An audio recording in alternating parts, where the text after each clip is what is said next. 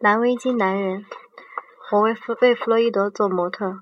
二零零四年一月二十三日，弗洛伊德看上去很健康，而且充满了活力。他已经有一阵子没焦虑了，是否可以用来做他的模特？但不知道为什么缘故，当他第二次再去看了那匹母马以后，他感到有没有？他感到没有一点兴趣去画它了。弗洛伊德说：“就像你盼望见那个人，然后你就去见他。”但是见到他以后，你却想：我为什么要见这个人呢？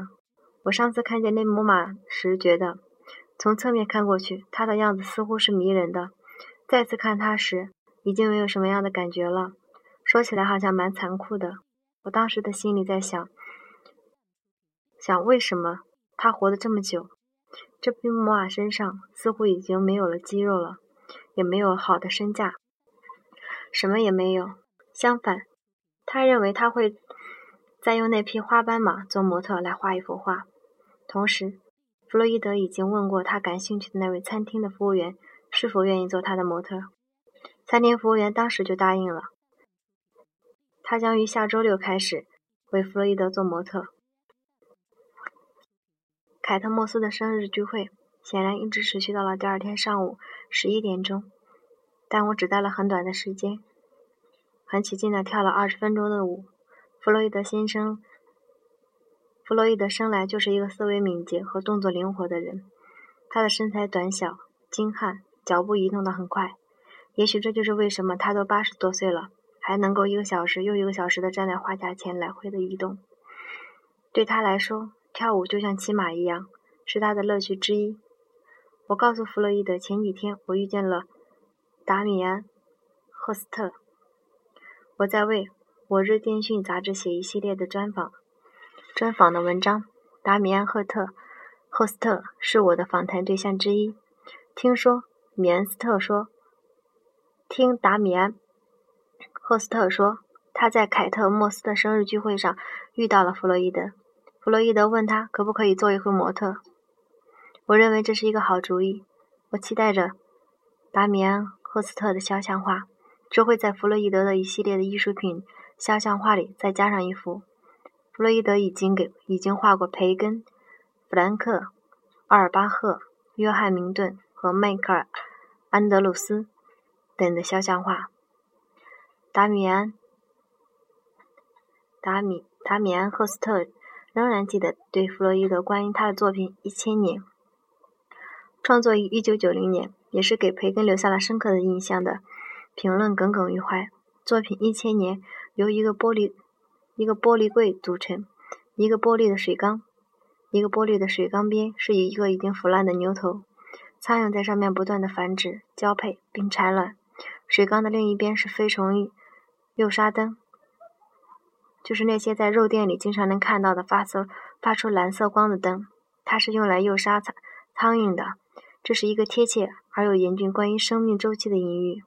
也包括了人类的生命周期，因而化名叫做《一千年》。弗洛伊德第一次看到作品《一千年》的时候，他对达他对达米安·赫斯特说：“他的最后一幕已经开始了。”哦，是啊，弗洛伊德回忆说：“我是说了这样的话，我联想到了歌剧。”达米安·赫斯特正在沉迷于油画，他告诉我，他正在思考油画历史这个悠这个悠久的历史媒介。我认定，在画布的表面上，一层颜料就像是在房间里放进一件东西。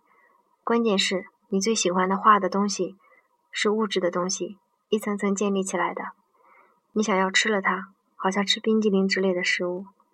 我把达米尔·赫斯特的关于弗洛伊德作品的一个一个有趣的观察转述给了他。达米安·赫斯特说：“我喜欢弗洛伊德的作品，是因为他作品里。”具象与抽象之间相互作用。从远处看，他的作品很像是一张照片；走近了看，又像是威勒姆·德·库宁早期的作品。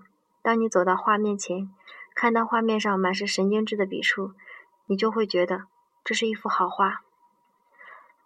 洛伊德听了很高兴。哦，我喜欢看画的人有这样的感觉。这就像我在帕丁顿区的邻居们说的：“卢。”你的画很有意思，从远处看可以看出画的是什么，但是靠近他的时候，只觉得他整个是一一片乱七八糟的笔触。他继续对我说：“他继续对我讲画面上笔触的事儿。我为什么要这样画画呢？是因为我看不清楚在画布上画的怎么样。很久以前，我就决定在油画的时候不带老花镜。当然，在画板画的时候还是要带。”因为版画的时候非常接近画面，只有在我身后退一步的时候，我才可以看清楚我画的怎么样。所以我的油画笔在画布上画的时候，更像是在瞄准的靶子。但我敢肯定，如果我戴老花镜，就会影响我的创作方式。此外，我不我不常使用我的左眼，我的左眼是人们所谓的弱视，发现的时候已经太晚，纠正不了了。我的右眼是主眼。这与大多数的左撇子人一样，大概也算是一种补偿吧。这件事情突然使我想到了近视，需要不需要戴眼镜或借助其他视力辅助工具有关视力的因素，从来没有艺术艺术史被证实过。也许我们可以借鉴提香和伦勃朗的晚年的作品里的笔触变得越来越宽，有时还松得令人惊人，提出了一个新的解释。当然，他们的眼睛。一定都是老花了，因为几乎所有的视力正常的人们活到五十岁的时候，都成了老花眼。白艾克作品里的微小细节里，是借助于镜头，也许就是一个放大镜来完成。一个关于弗洛伊德的作品，作品的重要重要事实是，他的作品完全是在自然视觉的情况下完成的，是以他自己特有的方式看到事实，不通过镜头。也不是依赖于照相机拍摄的照片。从路易·达盖尔早期照相辅助技术的发明之之一时期以时期以后，很多肖像画都借助于照相技术。到现在，这样的情况越来越多了。尽管弗洛伊德钦佩某些摄影师的作品，亨利·卡迪尔、布布列松、约翰·迪肯，但他觉得，但他觉得照片对他对他作为一个画家来说。没有什么帮助。他说，照片给他提供了大量关于光线的信息，不过他对绘画创作作品并没有其他的用处。弗洛伊德的创作风格是从二十世纪五十年代后变改变更为自由。当时他只有三十多岁，中年老花眼的视力变得还没有影响到他。他给我解释说，他之所以要在职业生涯中途对自己的创作做出这样惊人的改变。是由不愿意做别人所期望的事情。当时我正在开一个油画画展，我故意用很自然的风格画了一些作品。我想从某种意义上来说，是别人批评影响我。